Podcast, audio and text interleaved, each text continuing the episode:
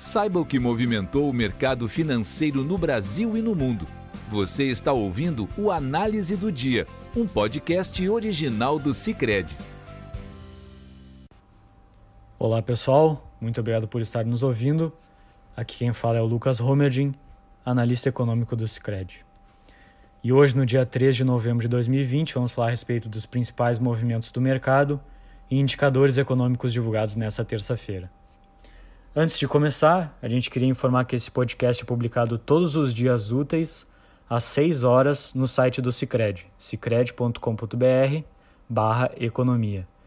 E às 6 e meia, nas principais plataformas de streaming de áudio, Deezer, Spotify, Apple Podcast e Google Podcast. Então, entrando nos principais indicadores e eventos do dia, o dia 3 do 11 é dia de eleição nos Estados Unidos e de divulgação da ata do Copom referente à reunião de outubro. Começando pelo cenário internacional, hoje os estadunidenses vão às urnas escolher quem será o presidente para os próximos quatro anos, assim como a composição da Câmara e de um terço do Senado.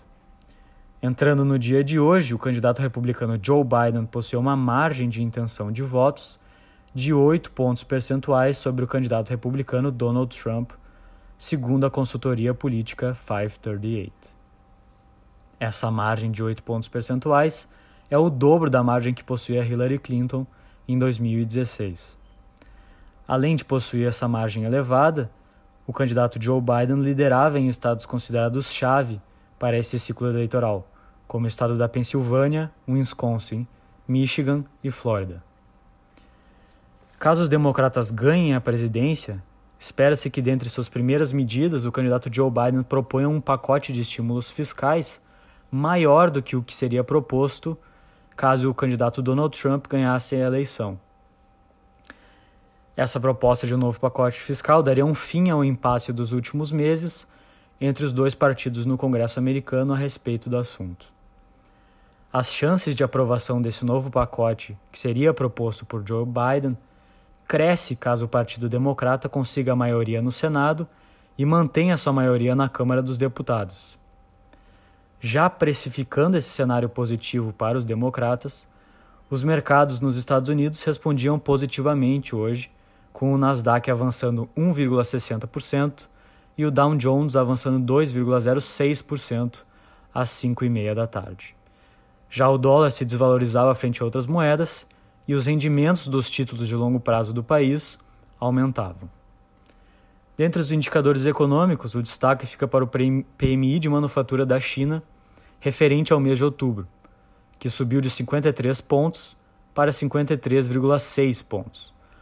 O dado superou a expectativa de estabilidade do mercado e é o maior valor atingido desde outubro de 2011. Por permanecer acima dos 50 pontos, o dado indica a expansão da indústria chinesa pelo sexto mês consecutivo. No Brasil, destaque fica para o PMI de manufatura e para o dado preliminar de vendas de veículos divulgados pela FenaBrave, ambos referentes ao mês de outubro. O PMI atingiu a marca de 66,7 pontos em outubro, frente aos 64,9 pontos de setembro, apresentando assim o maior crescimento mensal desde 2006. Já os dados da FenaBrave apontam a venda de 215 mil unidades de veículos em outubro, repetindo o melhor mês do ano, o que configura um aumento de 3,5% em relação ao mês de setembro. Assim, com bons resultados, Ambos os indicadores indicam a continuidade da recuperação do setor industrial no início do terceiro trimestre. Apesar desses dados de atividade, o destaque foi a divulgação da ata do Copom referente à reunião de outubro. Dentre os principais, principais pontos, o comitê destacou que, embora a inflação tenha acelerado nos últimos meses, ele ainda vê o movimento como temporário, apesar de permanecer atento a esse aumento da inflação nos últimos meses. Além disso, o comitê foi muito claro quanto aos condicionantes de sua prescrição futura de juros baixos. Nas palavras do comitê, abre aspas, alterações de política fiscal que afetem a trajetória da dívida pública ou comprometam a âncora fiscal motivariam uma reavaliação mesmo que o teto de gastos esteja nominalmente mantido. Fecha aspas. O comitê indicou ainda que, abre aspas, essa reavaliação seguiria o receituário do regime de metas para a inflação, sendo baseada na avaliação da inflação prospectiva e de seu balanço de riscos. Fecha aspas. Em nossa visão, o que o Copom está dizendo é que o comitê poderia rever a prescrição futura em caso de uma mudança de política fiscal que afete a trajetória da dívida pública, mesmo que o teto de gastos seja mantido. Além disso, o comitê também indica que essa revisão dependeria de uma reflexão desse novo cenário para a dívida pública sobre as expectativas de inflação, para que aí sim levasse à remoção da prescrição futura.